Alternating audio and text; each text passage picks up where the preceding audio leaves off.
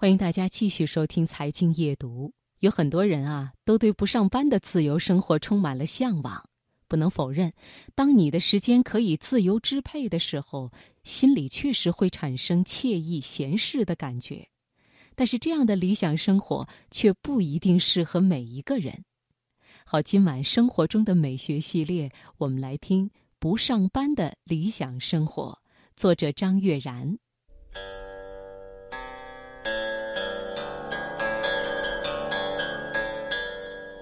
一张琴，一轴画，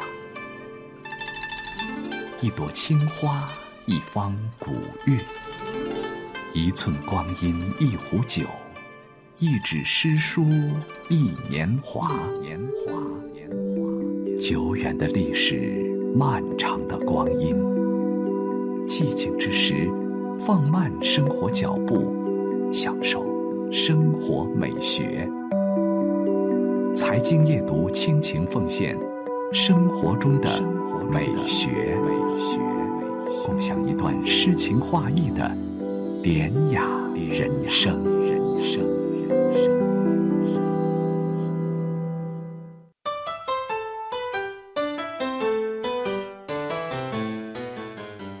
回想起来，小时候的世界和现在很不一样。所有的大人都有一个他们所属的单位，每天朝九晚五的上班，几十年如一日，仿佛永远也不会改变。在那些工作日里，世界的很多地方好像都停止运转了，静悄悄的街巷，空无一人的公园，冷冷清清的百货公司。偶然在这时去那些地方，心里会感到很不安，好像自己违反了规则似的。那个时候的时间过得均匀而缓慢。不知道是从什么时候开始，工作不再等同于朝九晚五的上班，似乎很难找到那个节点。只是记得上个世纪末，“SOHO” 这个词开始在中国流行，在随后的十几年里，自由职业者变得越来越多。很多年轻人选择不去上班，他们在家、在咖啡馆、在旅途中工作。按照自己的意愿分配时间，尽管仍旧会有父母的反对、同事的质疑，可是辞职已经不再是不可理喻的选择。很多时候，它甚至被视作是一种积极的人生态度。至少，你把生活的主动权握在了自己的手里。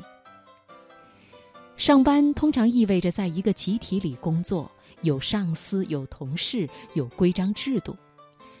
对于我们的父辈来讲，这些都是天经地义的事。他们习惯了把自己安静地摆放在一个集体的某个位置上，跟着它一起运转，不管兴衰成败，都会觉得很安心。可是和他们比起来，年轻一代远远没有那么强的归属感，更何况所换得的是他们最在乎的自由。如今，很多年轻人认为。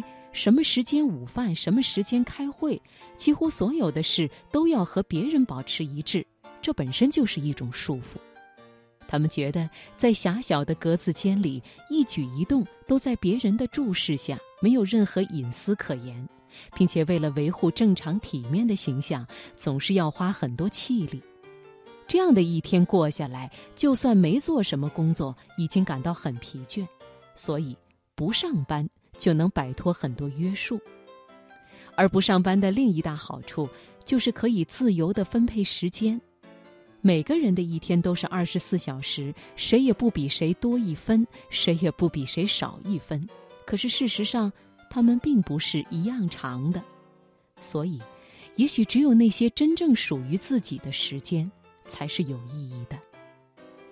不上班，也就不用再去挤地铁、抢出租车。还可以自己决定什么时候吃饭，什么时候睡觉。身体和情绪就如同潮汐和月亮，有着他们自己的节律。遵循这种节律，压力才能得到及时的释放，人们才能处在舒适的状态，才能拥有充沛的想象力，各种奇思妙想才会源源不断的产生。当然，不上班未必总是好的。它可能会带来强烈的惰性，让人越来越懈怠，在无所事事中丧失了斗志和生趣。所以说，任何自由都不可能是无度的。不上班不代表失去对自我的要求和约束，恰恰相反，它需要你有更明确的目标和更强的约束力。如果能够去做自己喜欢做的事，相信这些约束也并不算什么。所以，不上班之后生活的成败，其实取决于能否找到一项自己认为有意思、有意义的工作。有这样一项工作的存在，不上班的日子才会充实完整，也才会更接近我们所憧憬的理想生活。